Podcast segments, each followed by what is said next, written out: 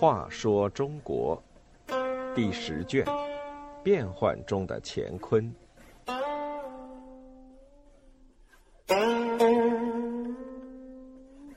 四，刘晏和杨炎。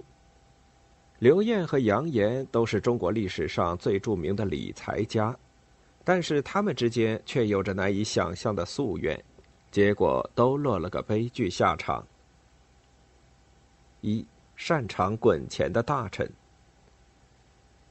唐朝肃宗、代宗时，在长安上朝的官员中，经常可以看见一位不是在马上嚼着胡饼，就是摆弄着手中算筹，或是低头盯住地面的不修边幅的大臣。有人和他打趣，问他往地上看什么呢？他却一本正经的回答。你没看到地上滚的都是钱吗？这位大臣就是唐朝乃至中国古代最卓越的理财专家刘晏。刘晏从小就以神童闻名于世，出世后也以聪慧敏捷深得人心。刘晏四十五岁起，连续二十年担任朝廷的财政主管。他理财的基本方针就是像上面所说的“滚钱”，说的明白点，便是善于投资，掌握市场规律。他出高价雇一批善于行走的人，为他通报各地的市场及财政情况。他注意到关中地区早已不堪供应朝廷用度的重负，而江南的粮食生产常有盈余，他就建议。每年从江南转运几十万担粮食到关中。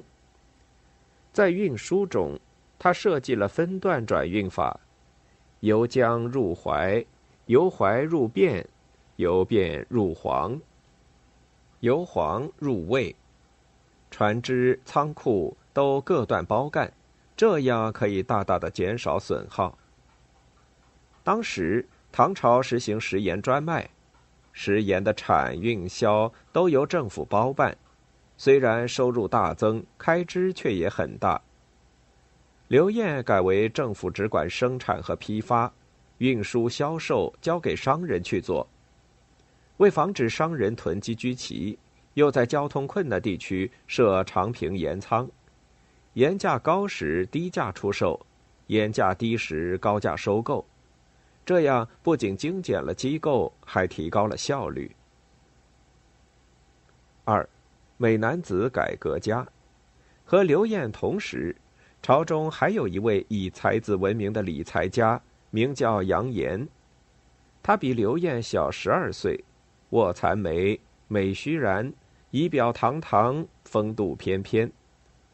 他写的一手好字，文章写得更好。为皇帝起草的诏书被誉为中唐第一手笔。唐德宗还是太子时就耳闻杨炎的名声，得了一幅杨炎书写的李凯洛碑，如获至宝，挂在墙上，天天欣赏。继位后，就将杨炎招到朝廷任宰相。杨炎上任做的第一件大事。就是劝唐德宗把长期以来赋税先入宫中内库的惯例，恢复由朝廷户部做仓库收支。接着又将名不符实的租庸调税赋制，改为两税法，无论原来的户籍在什么地方，一律按现住地申报户口财产。税种简化为按土地征收的地税和按资产户等征收的户税两大类。每年分两次征收，征课标准是货币，而不是过去的绢帛、粮食之类的实物。尤其可贵的是，他还提出了量出为入的财政税收计划，要地方政府先定预算，再按预算确定征税的税率和总额。这是古代财政的一次重大改革。三，才子的意气相争。然而，这两位才子的个人关系却相当糟糕。刘晏机智而多变，不怎么在乎礼仪，喜欢开玩笑；而杨炎一举一动都要摆风度，而且量小交际。当年刘晏是吏部尚书，杨炎是吏部侍郎，两个性格不同的才子就合作的很不愉快。后来发生了一件大事，彻底改变了两人的命运。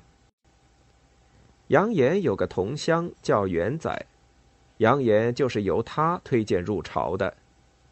元载后来走大太监李辅国的路子，当了宰相，把持朝政，事事自作主张。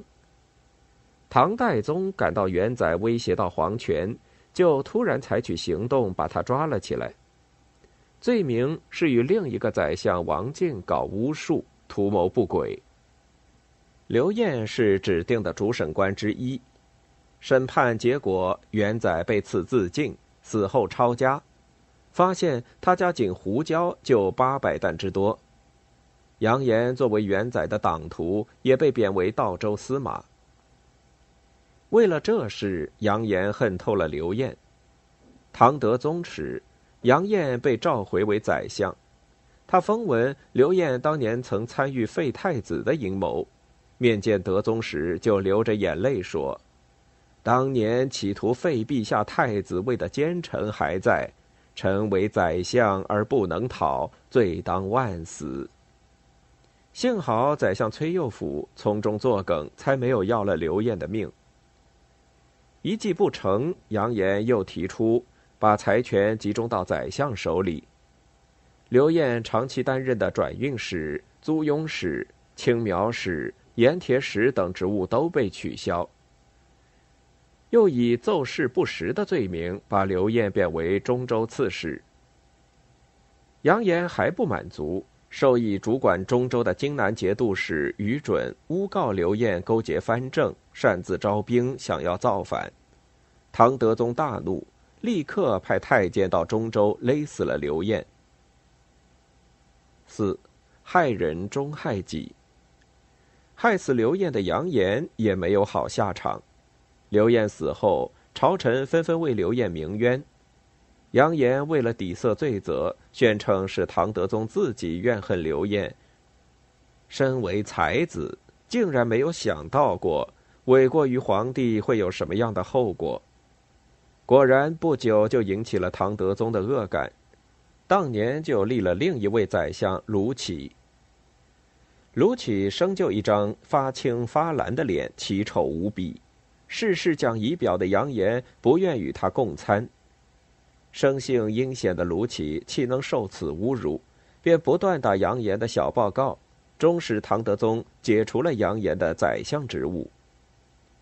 过了两个月，卢杞打听到杨炎在曲江造家庙，立刻向皇帝报告说：玄宗朝时，曲江原有萧嵩的家庙，玄宗认为那地方有王气。